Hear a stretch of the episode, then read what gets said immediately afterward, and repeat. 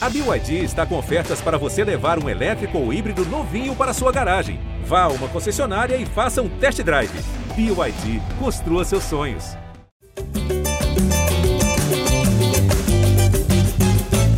Alô, você ligado no GE. Globo e também no GE Fluminense. Está começando mais uma edição do podcast da Torcida Tricolor, edição 179, primeira edição depois do Campeonato Brasileiro a gente começar a analisar a movimentação do Fluminense no mercado da bola de olho na temporada 2022.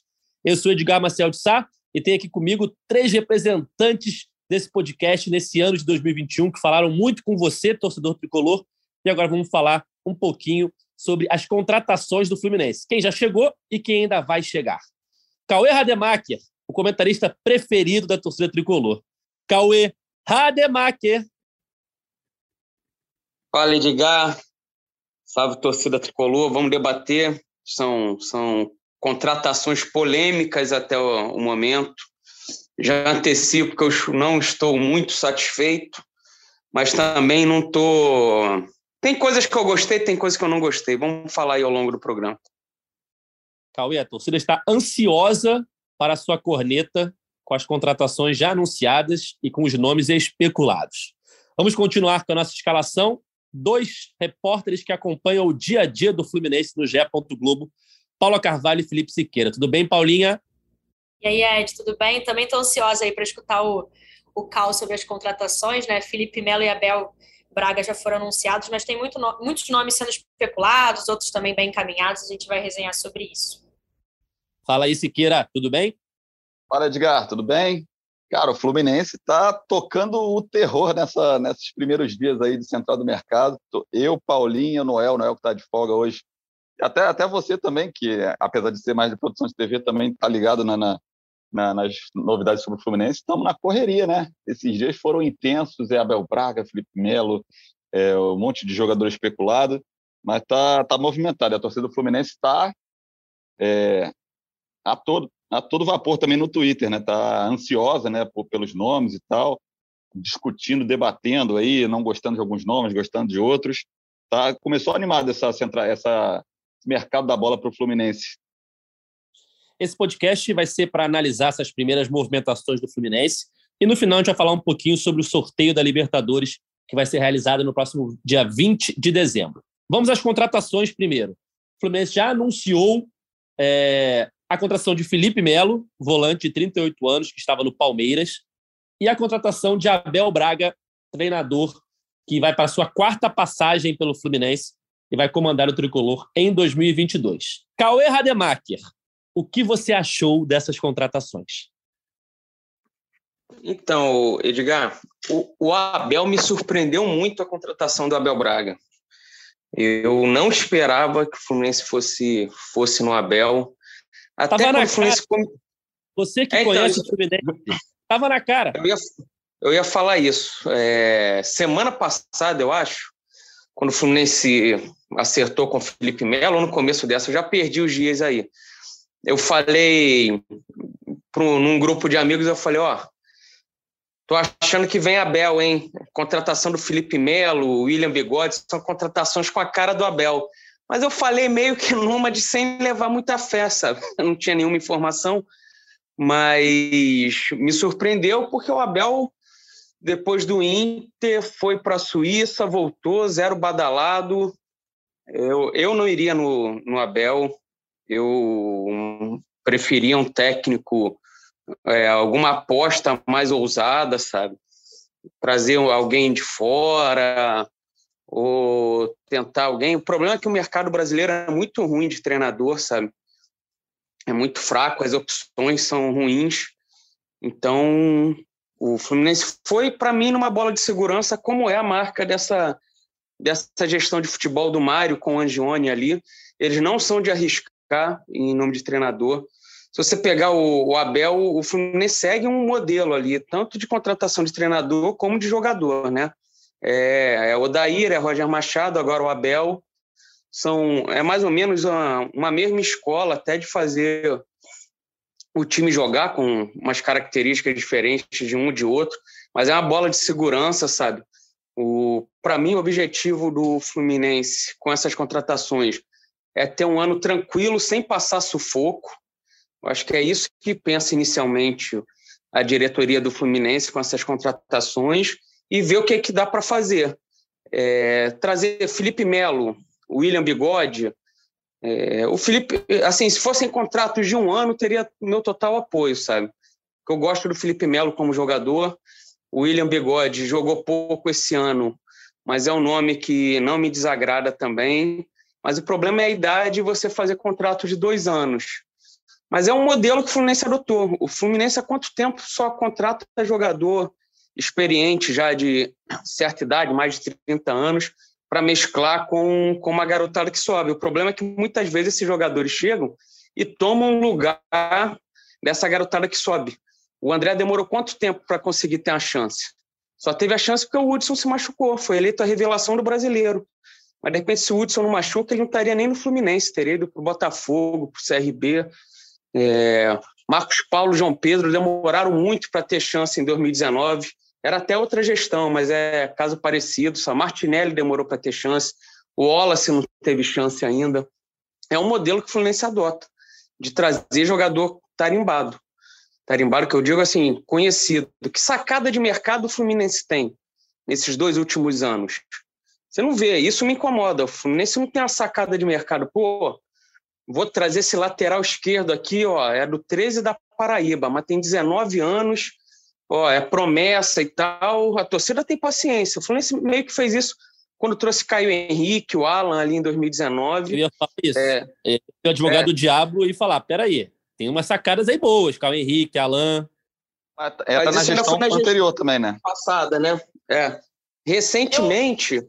de repente, o Iago pode ter sido assim uma Ô, um, uma sacada. Oi, pode Desculpa falar. Desculpa te interromper, mas é sobre essas sacadas, eu acho que talvez quem tenha sido, mas também não foi bem aproveitado, foi o Michel Araújo, por exemplo, que foi acabou é, sendo emprestado, ia... sabe?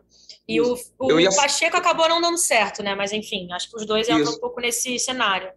Eu tinha notado que, para assim, do ano passado para esse, eu acho que só esses dois jogadores, né? Você vê aquele pacotão de reforços para Libertadores ano passado, Casares, Isabel Hernandes, estava tudo aqui no Brasil. O, o Bobadilha era um cara que veio de fora, mas só que mais velho já, né? 30 e poucos anos.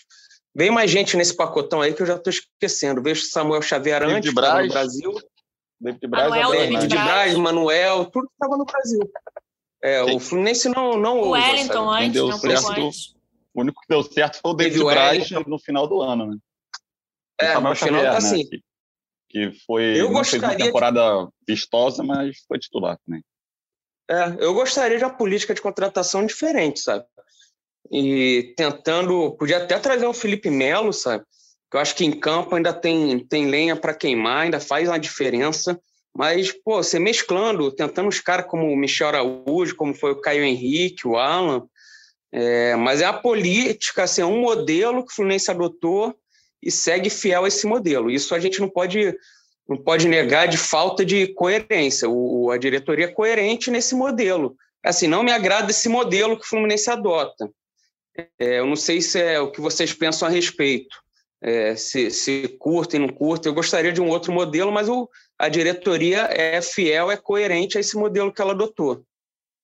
É, Ed, desculpa, antes de voltar a bola aí para você, até em cima disso que o Cal tá falando, né, sobre essa coerência, assim que, antes até de terminar o Campeonato Brasileiro, né, que a gente já estava de olho em possíveis nomes, enfim, já, ah, já começou a pipocar, e principalmente internamente no Fluminense, já estava sendo conversado ano de 2022, né, e a gente ouviu de, de pessoas ligadas ao Fluminense, enfim, exatamente isso, que o tipo de contratação para 2022 seria parecido sim com 2021, que queriam nomes assim, já consagrados, vamos dizer assim, no futebol, no futebol brasileiro, conhecidos pela torcida. Mas, assim, para o Fluminense trazer, né, sejamos francos também, para o Fluminense conseguir trazer um nome já conhecido e que já tenha feito alguma coisa no futebol, provavelmente vai ser um cara já mais no final de carreira, justamente porque o Fluminense enfrenta também uma, uma crise financeira, né? Então, só completando essa questão da coerência, que eu estou 100% de acordo com o Cal, e vai muito por aí. O Fluminense já planejava, sim, trazer outras, mais uma vez, nomes assim pesados, até mais pesados né, do que foi ano passado. Né? Ano passado, a gente, como a gente estava falando, ano passado não, nesse né, ano, mas Casares, David Braz, eu acho que Felipe Melo e o William Bigode, por exemplo, têm outro peso. Mas seguem o mesmo a mesma lógica, né, de serem caras que fizeram coisas boas no futebol brasileiro, são reconhecidos pela torcida, mas já estão com 30 varada, né? O Felipe Melo, por exemplo, já está com 38. Ao mesmo e... tempo, Cauê, é, o Cauê falava que muitos jogadores às vezes chegam e tiram espaço né, de jogadores da base. Esse ano mesmo tinha o Wellington, o Hudson atrapalhando o André ali. Vocês não acham que, de certa forma, o Felipe Melo pode ser o volante experiente para reger um monte de volante jovem? É, não dá para a gente comparar a qualidade do Felipe Melo com o Hudson e com o Wellington, por exemplo. Ele é superior, teve uma carreira muito melhor. É, com a saída do Hudson iminente aí, fim de contrato, com o Wellington talvez não ficando para 2022.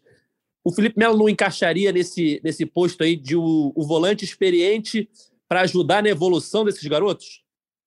É, o, o, próprio Felipe Melo, é, a gente apurou informações do Hernan, tem contato com pessoas próximas ali do, do Felipe Melo, o, falou que o Felipe Melo já admirava o futebol do André, eleito na revelação do campeonato, é, e que via o André não nem como um concorrente, mas até como para ajudar ali o desenvolvimento do André, dar algumas dicas ali para aprimorar a, a, o, o, André na posição e fazer como fez com o Danilo e com o Patrick de Paula lá no Palmeiras, dois jogadores que é, tiveram participações importantes nessas temporadas pelo Palmeiras, aí, nessas duas últimas temporadas, principalmente Danilo nessa reta final, jogando bastante, é, sendo titular na final da Libertadores, fazendo uma grande partida, Felipe Melo foi um pouco assim de pupilo, pupilo de tutor ali deles, né? Os dois como pupilo do Felipe Melo.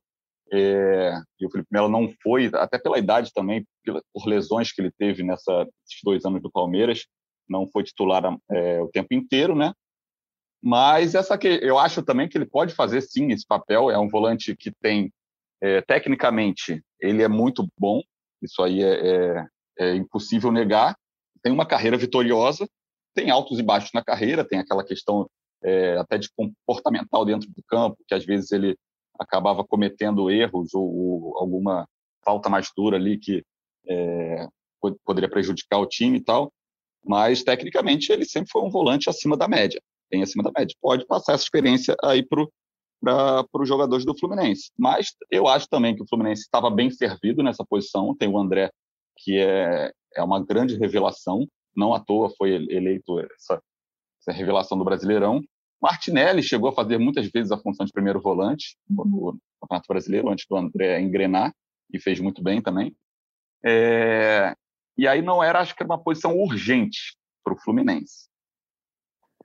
Mas acho que acrescenta. O problema, eu acho que é o custo-benefício que o Fluminense está fazendo para trazer o Felipe Melo. É um investimento que é caro, foi, foi um, vai ser um salário caro, tem luvas que vão ser diluídas.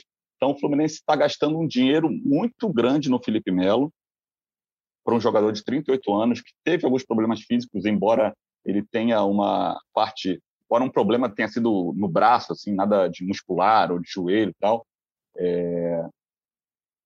mas ele teve alguns problemas físicos no, no, nos últimos anos. 38 anos, eu não sei se compensa como custo-benefício. Eu acho que o Fluminense poderia ter separado essa verba para tentar um investimento ali de um jogador é, mais decisivo. Possa ser um Ricardo Goulart da vida, um jogador ali para o ataque.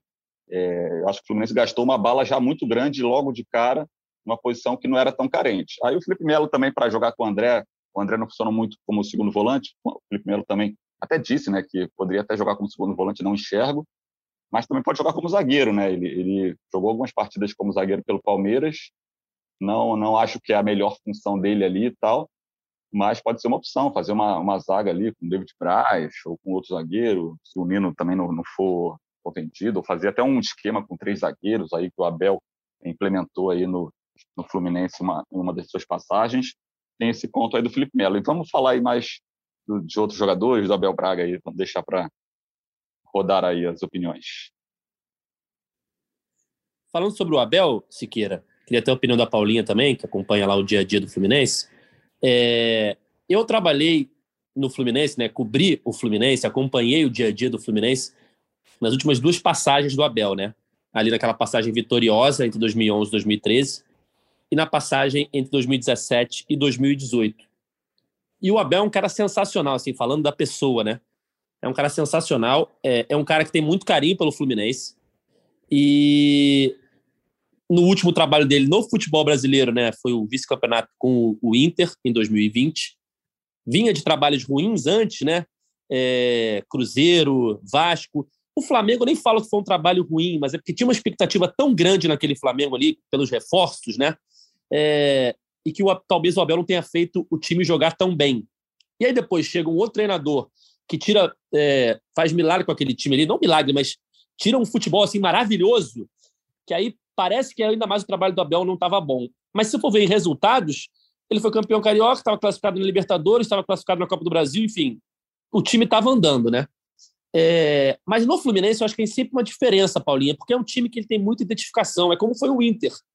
Ele, no Fluminense e no Inter ele tem um carinho diferente, é como o Fred no Fluminense. Quando ele sai do Cruzeiro, rebaixado e reserva, ele precisava de um lugar que desse carinho para ele e ele no começo foi bem, agora já não está tão bem assim, mas também temos toda a questão da idade. Como é que você vê essa chegada do Abel e como é que foi a reação nas redes sociais da torcida tricolor?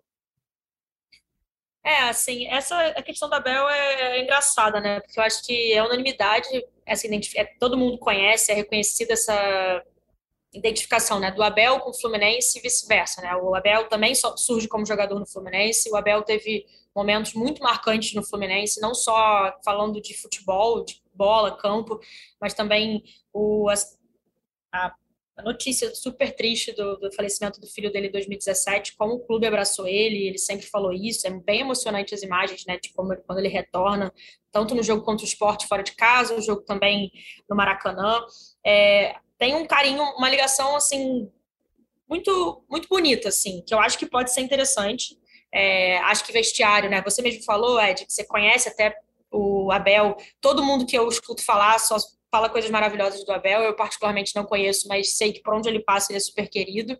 É, uma característica dele como treinador, que é importante, é sobre como ele sabe, consegue né, controlar o vestiário, o ambiente. A gente tem que lembrar né, que o Fluminense vai ter medalhões assim para para 2022 e às vezes é difícil também é, segurar o ego desses caras. Não estou falando que vai ser o caso, mas tem vezes que é difícil, né? A gente vai estar falando de, de, Fred, Felipe Melo, são líderes, eles parecem se dar até super bem, né? O Fred fez até um lobby para o Felipe Melo ser um novo reforço do Fluminense.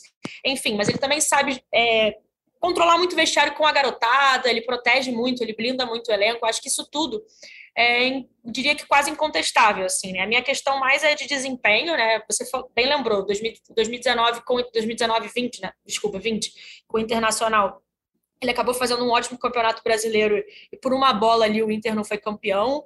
É, mas os trabalhos anteriores né, já foram bastante questionados, assim, né? Eu acho que o Vasco, aí a gente até pode levar em consideração, mas quem deu jeito no Vasco, né? O Vasco está enfrentando mil outros problemas que vão além do, do comando técnico, assim. O Flamengo realmente foi bem complicado, porque depois chega o Jesus e faz um trabalho maravilhoso, mas ele estava ali cumprindo o que era cobrado dele, né, entre aspas, como título carioca, enfim, das classificações. Mas também não acho que ele estava fazendo o Flamengo jogar bem eu, apesar disso tudo, né, do vestiário, Abel ser uma ótima pessoa, e, enfim, eu também eu tô mais pro Cauê, assim, eu gostaria de ver talvez outro técnico, não sei se gostaria a palavra certa, né, mas acharia interessante ver outro técnico com outro perfil à frente do Fluminense. Acho que a gente, acho que o Abel, com todo respeito e toda todo o significado dele pro futebol, acho que talvez esteja atrasado, assim, sabe, já tenha passado o tempo dele. Pode ser que ele me prove muito o contrário. É, enfim, torço para isso. Mas eu gostaria de ver outro, outra característica ali no comando do Fluminense, né? Assim, a gente vê nas redes sociais, você perguntou, Ed, por mais que saibam desse carinho, e acho que a torcida do Fluminense gosta muito do Abel, por N motivos, é, tem esse receio, assim, de como o Fluminense vai jogar, né? Como o Fluminense vai jogar. Tem umas brincadeiras. Caramba, estão montando um ótimo time para 2012. A gente está em 2022. Não só pelo técnico, né? Mas também pelos reforços que tem qualidade, isso é inquestionável, mas assim, que estão com 38, 35 anos. Acho que a diretoria do Fluminense também que tem que começar a tomar cuidado para não trazer só veterano, só medalhão. E por mais que vá tentar mesclar ali né, com, a, com a base, a base do Fluminense é muito boa, a gente ainda não sabe 100% quem vai ficar, quem vai continuar, mas a expectativa é que, que fiquem, né? Eu acho que tem que ter um cuidado sim, né? E acho que por mais que o Fluminense queira ter um ano tranquilo em 2022, né? É, é importante também ter um ano tranquilo. Acho que a gente tem que lembrar que, assim, logo de cara tem uma pré-Libertadores. Assim, acho que o Fluminense, caso caia é, antes de chegar à fase de grupos da Libertadores, seria bem sentido pela torcida, não só pela expectativa criada de disputar uma Libertadores, mas pela expectativa criada também com as chegadas, assim, caramba, um novo técnico, novos reforços, e cai logo de cara. E, é uma, e muda completamente vários cenários, né? Assim, deixa de entrar grana, o calendário vira outro para o Flu, pode ser que dispute a Sul-Americana ou não, dependendo de se cair na primeira ou na segunda fase da, da fase prévia, caso venha a cair. Então, assim, eu seria um pouco mais ousada, talvez, nessa questão da, da contratação do técnico. É fácil para mim falar na minha posição também, né? Mas acho que o Fluminense foi numa bola de segurança, mas, e assim, uma segurança que, assim, o Abel não fez grandes trabalhos recentemente, né? E eu nem estou falando de, ah, o Inter, beleza, foi um bom trabalho, mas estou falando depois de 2013, né, que ele sai ali do Fluminense, não consigo recordar de tantos trabalhos bons do Abel, e a gente já está falando de oito, nove anos, assim. Então, mas não sei se o Siqueira e o Cauê concordam comigo, por exemplo, sabe? Cauê quer falar alguma coisa ou posso falar aqui de Abel?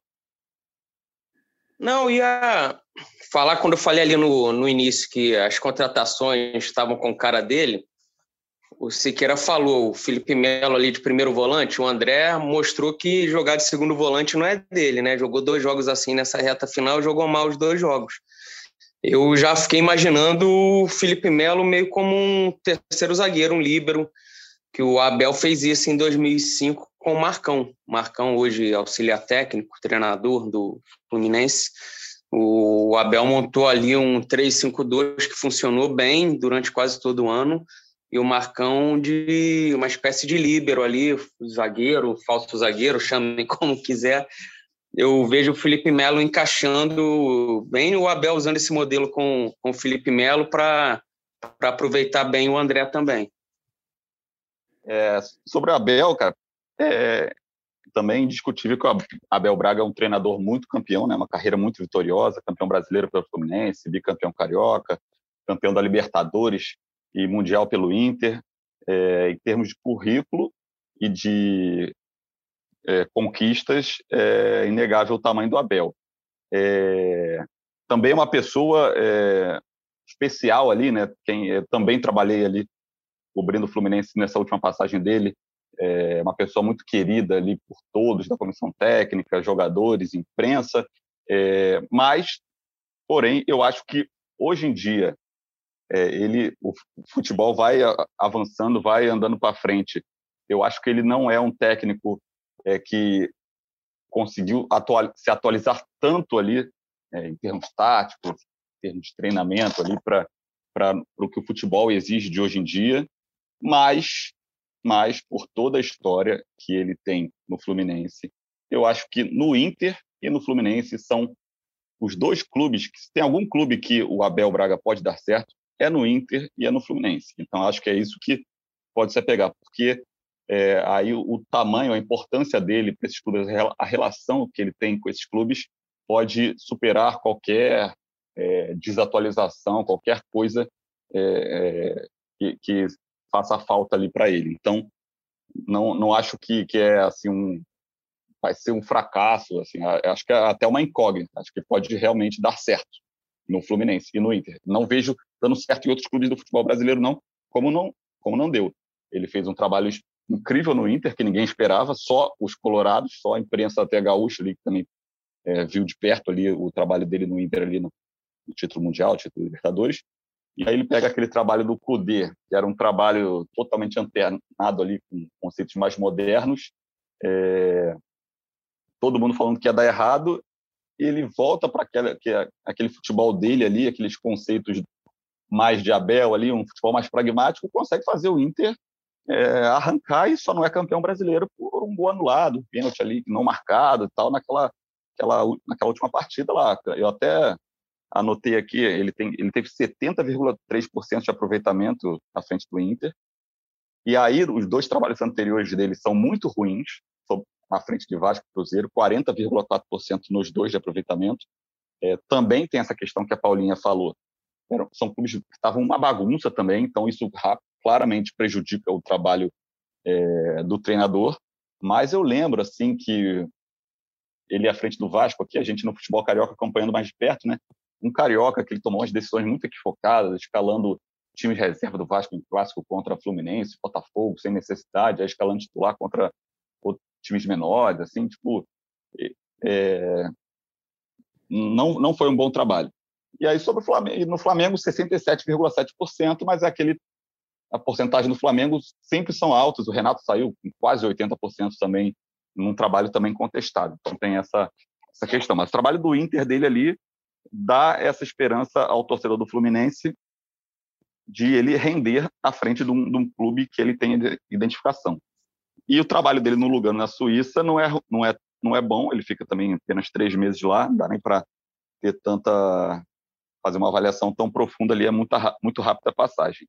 Mas é um nome assim que me surpreende, surpreende não é um nome que assim que eu que eu apostaria. Eu acho que o Fluminense poderia é, tentar uma, algo diferente, né, para para conseguir é, tirar uma desvantagem para os clubes com, que têm mais dinheiro, que é o caso que o Fortaleza é, encaixou lá com o Voivoda, mas, ao mesmo tempo, é, é, também, a Paulinha é, tocou muito bem nesse, nesse ponto, que é uma bola de segurança que o Mário está tá tendo. É um treinador consagrado que a torcida, apesar de até a maioria não ser tão a favor, vai respeitar, vai respeitar e vai dar um voto de confiança.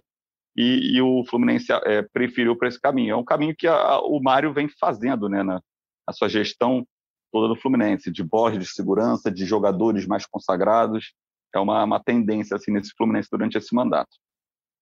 Só para encerrar esse assunto de treinador, a gente falar da, das próximas é, contratações que o Fluminense deve efetuar na temporada, né? Para a temporada 2022, é, um torcedor, Cauê, pede técnico estrangeiro. É, tem vários estrangeiros que vêm dando certo no Brasil, né? O Jorge Jesus deu certo no Flamengo, o Abel Ferreira no Palmeiras, o Voivoda agora no, no Fortaleza. E também tem vários que chegaram aí recentemente e não deram certo. Você esperava um técnico estrangeiro, Cauê? E queria que Siqueira ou Paulinha falassem sobre uh, é, o olhar da diretoria, né? Que parece que não, não, não teremos um técnico estrangeiro, pelo menos com essa diretoria, né? Não parece que eles não, não, não querem arriscar. Queria saber de você, Cauê. Você queria um técnico Eu... estrangeiro? Dependendo de quem for, né, né pegar por, por grife, né? Ah, vamos, vamos arrumar um português, vamos trazer. O Vasco trouxe um português aí, se deu mal no, no ano passado, esqueci até o nome dele. Isso, esse mesmo, foi, foi rebaixado. Mas é, foi o que você disse, com certeza a atual diretoria do Fluminense não vai contratar um técnico estrangeiro. Assim. Não, não curte, acha que não encaixa, pro... São alguns motivos deles, que eu, eu nunca conversei com ninguém da diretoria, mas são as informações que a gente tem, que a diretoria não curte, não acha que dê certo e prefere esse modelo que está sendo adotado, sabe? Um treinador aí que vai dar respaldo, o Abel até certa forma vai blindar bastante, que, que é do, do perfil dele, ele assume culpa por derrota, assume culpa por, por qualquer coisa que aconteça de errado, então é, é uma bola de segurança, como o Siqueira falou. É, é uma figura extraordinária. Eu cobri o Fluminense em 2005, eu estava começando na carreira com o Abel. É, foi muito bom de trabalhar, o trabalho foi bom do Fluminense, mas ficou manchado por aquela perda da vaga da Libertadores no fim, né? Que o Fluminense perde uns cinco jogos seguidos do, do brasileiro, bastava um ponto ali, um empate, e ficou manchado por aquilo. E uma crítica que eu sempre tive ao Abel, mas isso também se encaixa a vários treinadores, era a teimosia com determinado jogador, que isso às vezes custava caro. Eu lembro em 2005, o Abel insistiu vários jogos do, daquele Campeonato Brasileiro com Marcos Aurélio.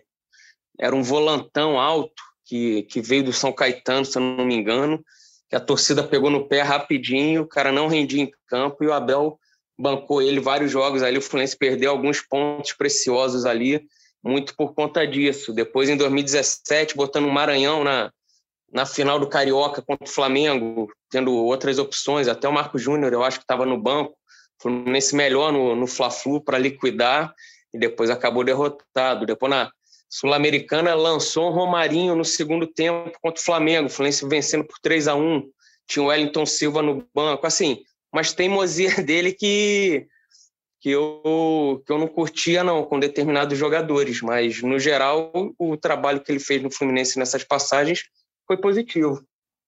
O treinador, treinador estrangeiro esquece com o Mário Ganjoni, só se tiver uma reviravolta ali na cabeça deles ah, mais para frente.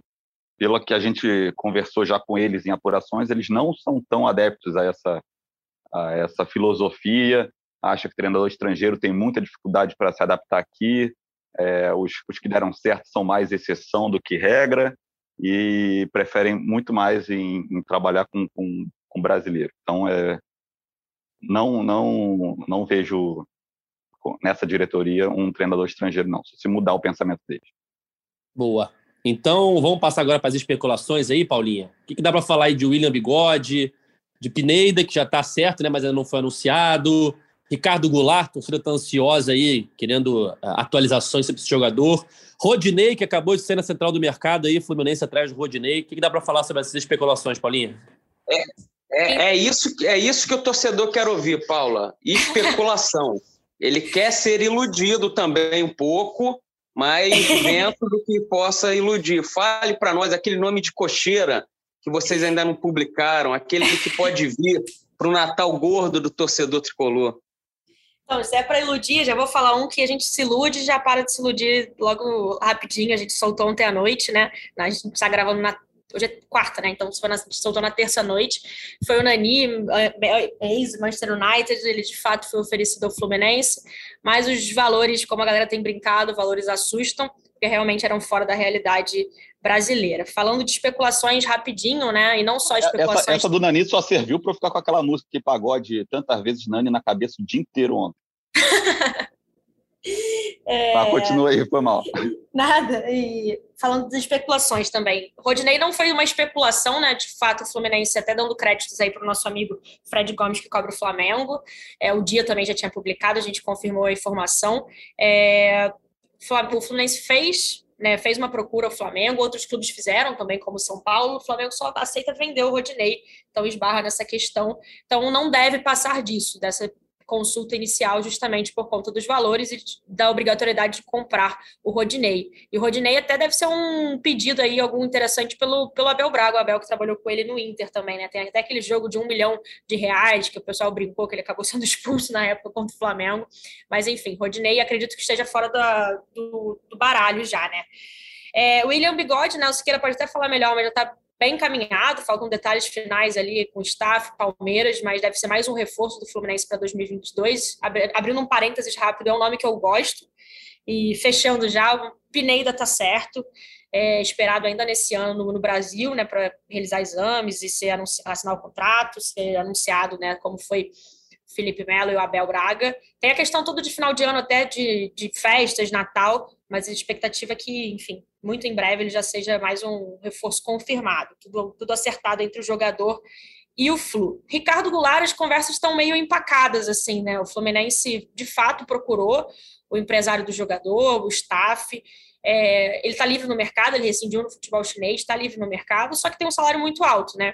E existe uma preocupação interna no Fluminense de como estará Ricardo Goulart, lembrando das lesões recentes, ele teve uma lesão forte no joelho em 2019 quando defendeu o Palmeiras, acabou sendo uma, uma breve passagem justamente por conta disso, depois ele volta até para a China para fazer o restante do tratamento. Então, ainda, essa novela ainda está sendo movimentada. Não, não morreu, mas ainda está em aberto os capítulos finais né, de, sobre Ricardo Goulart. Eu esqueci alguém, Siqueira?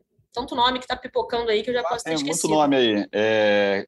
Cristiano. Eu, eu, eu tenho uma pergunta. Eu, eu, posso ter uma pergunta, Siqueira? Claro, manda aí. É, nesse pacotão de nomes aí, o torcedor gosta de se iludir. Então vamos lá. O Alan atacante tem alguma chance? É sempre, você sempre vê o nome do, do Alan ali na, nas redes, né? Já, já teve zoom, zoom, zoom? O Alan é interessante, cara, porque o Alan, o Fluminense gostaria muito de ter o Alan, óbvio. E o Alan, pelo que a gente apurou, gostaria muito de vir para o Fluminense. Só que não teve contato ainda. Parece aquele, estava até brincando com a, com a Paula, parece aquele aqueles namorinho de quinta série, assim, que você tem dois amigos que, que se gostam do outro, mas nunca se falaram, tem, não tem coragem de falar. E, Manda e não o zap para eles, Siqueira. É, Vai de então, zap, ó, Ney. Galera, ó, Fluminense quer o Alan, o Alan quer o Fluminense, mas os dois ainda não se falaram. Então é, é isso que tem de Alan, realmente é isso. É, Cristiano, temos o Cristiano lateral direito do, do Sheriff da Moldávia, é, se destacou na primeira lateral fase esquerdo. da. Perdão, é, lateral, lateral esquerdo, esquerdo desculpa, né? Desculpa, lateral esquerdo do, do Sheriff da Moldávia. É, disputou a primeira a fase de grupos da Liga dos Campeões, foi bem, teve três assistências, foi o líder de assistência da fase de grupos, uma assistência até inclusive sobre o Real Madrid. É, ele chegou no Brasil ontem à noite e vai sentar para. Ele tá, sentou para conversar com o Fluminense e tal. O Fluminense vai ter que fazer uma proposta a, a, ao clube da Moldávia, então é, é, uma opção aí que, que tem, tem, tem chance de, de, de rolar. O William, como a Paulinha falou, está é, tá praticamente certo, está muito bem encaminhado. É, ele está em férias em Dubai, volta no dia 18, acredito. E aí, na semana que vem, ele vai vir para o Rio de Janeiro para acertar os detalhes finais ali e assinar o Fluminense. Vejo como uma contratação até é, é interessante, porque ele é um jogador é um atacante ali que pode jogar mais ali até de uma função de segundo atacante, mas também é centroavante. Mas aquele jogador que, que faz gol, né? O Fluminense tem uns atacantes que não conseguem fazer gol. Então, acho que está precisando de. Talvez possa até fazer uma. Nem revezar com o Fred, fazer uma dupla, quem sabe, apesar da idade dos dois. Essa questão da idade pega um pouco, porque também tem 35 anos e está vindo de duas temporadas onde ele está jogando pouco, então isso é, é um porém ali a, a, se questionar, mas vai que ele consegue uma sequência ali no Fluminense e engrena de novo. Ele fez, antes dessas duas temporadas, fez foi, foi um grande nome do Palmeiras. É, Cano está totalmente estagnado, as conversas estão estagnadas. É, Gilberto também dificilmente vem, ele tem interesse em, em ir para o futebol do exterior, tem conversas com clubes japoneses e também tem o David Duarte, né, que o contrato dele acaba com o Goiás no final de no dia 31 de dezembro, já decidiu que não vai renovar e o Fluminense tem uma proposta ali pronta, um contrato pronto ali para ele, é só aceitar. Também está tá bem encaminhado aí para o Fluminense. É, são esses os nomes aí que alguns nomes também que surgiram aí, é, rumores e tal, mas esses são os mais concretos aí que a gente apurou que teve conversa realmente. Bom, o Fluminense está dando trabalho aí no início da central do mercado. Você, torcedor tricolor, fique ligado aí no GE. Globo, diariamente, Paulinha, Siqueira, Thiago Lima, o Noel, trazendo todas as informações das movimentações do Fluminense no mercado da bola, na central do mercado do GE. Globo. E aqui a gente vem no podcast para ter as opiniões de Cauê Rademacher sobre as contratações do Fluminense. Para a gente encerrar, Vamos falar só sobre é, o sorteio da Libertadores, vai ser no próximo dia 20, segunda-feira que vem. O Fluminense vai conhecer os seus adversários na segunda e na terceira fase da pré-Libertadores. Né? Os times brasileiros já entram na segunda fase. Então o Fluminense vai ter dois mata-matas antes de chegar na fase de grupos. E tem algumas pedreiras aí pelo caminho, né, Siqueira, Paulinha? O que, que o Fluminense pode enfrentar nesse sorteio? É, uma das pedreiras, inclusive, pode ser o algoz aí desse, de 2021, né, que foi o Barcelona de Guayaquil. É, o Barcelona de Guayaquil já joga, inclusive, né, a primeira, primeira fase que o Fluminense não joga. E nessa primeira fase, né, até peguei a colinha aqui rápido, ó, tem Barcelona de Guayaquil, Olímpia, Universidade de César Valejo, Montevideo City Torque, Deportivo Lara e o último classificado da Bolívia, que eu acho que ainda não foi definido. Estou correto ou estou falando besteira? Esse que não foi definido. Classificado da Bolívia. Paulinha, tá correto. Oi? Você nunca fala besteira. Você falou. Falei, tá falado, né? E na fase 2, né? A gente tem aqui do Brasil Fluminense e América Mineiro, tem Estudiantes, Audax Italiano, Everton, Universidade Católica do Equador, Guarani, Universitário, Plaza Colônia e Monagas. Desses times aí, acho que os piores seriam justamente pegar um Barcelona de Guayaquil, o Olímpia também acho mais complicado, Estudiantes. Tem times assim que a gente não conhece, mas assim, é sempre também uma caixinha de surpresas, lembrando que é muito no início da temporada, o Fluminense com novidades aí, pode ser um time ainda se acostumando a jogar junto. E tem mais umas pedreirinhas aí, torcer para o Fluminense cair num sorteio mais tranquilo, lembrando que é dia 20 que sai os adversários né, do, do Flu. Mas o que, que, vocês acham aí desses nomes? Qual a expectativa de vocês também para essa fase? Eu, eu só eu acho que o Fluminense tem que fugir da altitude. Jogar lá na Bolívia, em La Paz, pô, jogar não sei quantos mil metros. E Aí complica, às vezes, você, começando a temporada, você toma uma goleada lá, depois para reverter é difícil. Ou, ou ganha de pouco no, no, no Rio e tem que lá fazer um gol para segurar, ou segurar um 0 a 0 Lembrando que não vai ter mais gol fora, né? O gol qualificado, chamado gol fora, acaba na Libertadores desse ano. Então a chance de disputa de pênalti é maior também, com dois resultados iguais. Eu, eu, eu, eu queria fugir da altitude. E também um Barcelona de Guayaquil é chato. O, eu ouvi falarem bem, assim, pessoas que acompanham, porque a gente não.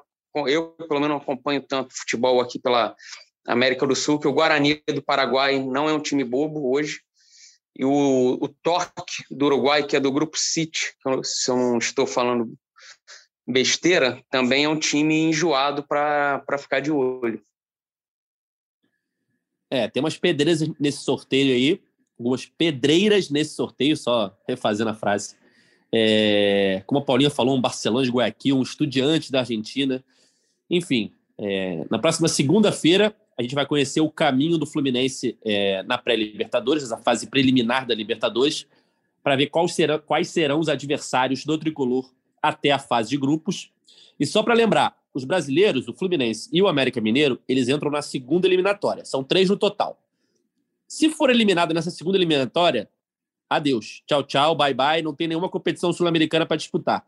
Se passar da segunda eliminatória é, e for eliminado na terceira, que é a última antes da fase de grupos, aí esses times vão para a Sul-Americana. Então, só para a torcida ficar sabendo o que, o que pode acontecer, claro que todo mundo torce para que chegue na fase de grupos. Mas se não chegar na fase de grupos, tem a chance de ir para a Sul-Americana, se cair na terceira fase. Se cair na segunda fase, adeus, não disputa mais nenhuma competição sul-americana, Cauê. Se, se cair nesse primeiro mata-mata, é mirar os 45 pontos até, até o fim de outubro, né? Quando acabar o brasileiro, já que tem Copa do Mundo em novembro. É, se, se cair nesse segundo, amigo, cai o planejamento do ano inteiro. Eu sempre, eu, eu sempre não perco a oportunidade de criticar esse regulamento bizonho que faz com que um time que quase se classifica para a fase de grupos diretamente, aí por um ponto, dois pontos não se classifica, encara uma fase pré-Libertadores que, se for eliminado, não disputa nem a Sul-Americana. E aí o 16 sétimo colocado lá, 15 colocado brasileiro, se classifica para a Sul-Americana e pode disputar a Sul-Americana e o Fluminense não, nenhuma competição internacional. É bizarro esse regulamento, sou totalmente contra é, pré-Libertadores. Para mim, tinha que classificar direto, vai 32 e disputa a pré-Libertadores. É, complica qualquer planejamento. já é muita vaga, né? Né se quer, é muita, é muita vaga, vaga já. Cara. O Fluminense está se planejando todo aí para disputar uma Libertadores e aí pode pega um Estudiante, pega um Barcelona, pega um time da Bolívia na altitude lá e se enrola e aí não disputa nem uma competição internacional, fica aí com um rombo aí né, no orçamento, é muito, muito complicado esse Mas, regulamento. Sabe o que o Fluminense devia ter feito? Devia ter pontuado nas seis últimos jogos fora de casa, que tomou surra de todo mundo no ah. brasileiro, ah, perdeu para times é. rebaixados. Se tivesse feito ali três pontos ali, não sei agora quanto, dois, três, estava na, tava na fase de grupo. É isso aí, Siqueira. O Fluminense tem que abrir o olho para passar pelo menos desse primeiro mata-mata, para não ficar a ver navios nas competições sul-americanas em 2022. Na próxima segunda-feira, dia 20, tem o sorteio da Libertadores e a gente vai conhecer os adversários do tricolor nessa fase preliminar da competição sul-americana. É isso, galera. Chegando ao fim da edição 179 do podcast GF Fluminense. A gente volta aí ao longo de dezembro e janeiro para falar mais sobre a movimentação do tricolor no mercado da bola. Cauê, Paulinha, Siqueira, obrigado pela participação mais uma vez. Valeu, galera. A gente continua aqui de olho. Qualquer momento também fiquem ligados no GF Fluminense e na Central do Mercado. Valeu. Valeu, gente. Até a próxima aí. Voltamos a qualquer momento aí com contratações bombásticas. Valeu, Edgar. Valeu todo mundo. E torcedor tricolor, anote. Ano que vem vamos brigar por coisa grande. É isso, galera. Esse podcast tem a edição de Juliana Sá, a coordenação de Rafael Barros e a gerência de André Amaral. Valeu, até a próxima. Tchau! O Austin pra bola, o Austin de pé direito!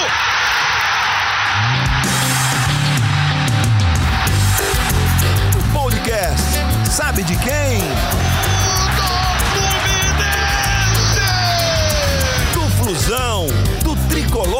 Laranjeiras.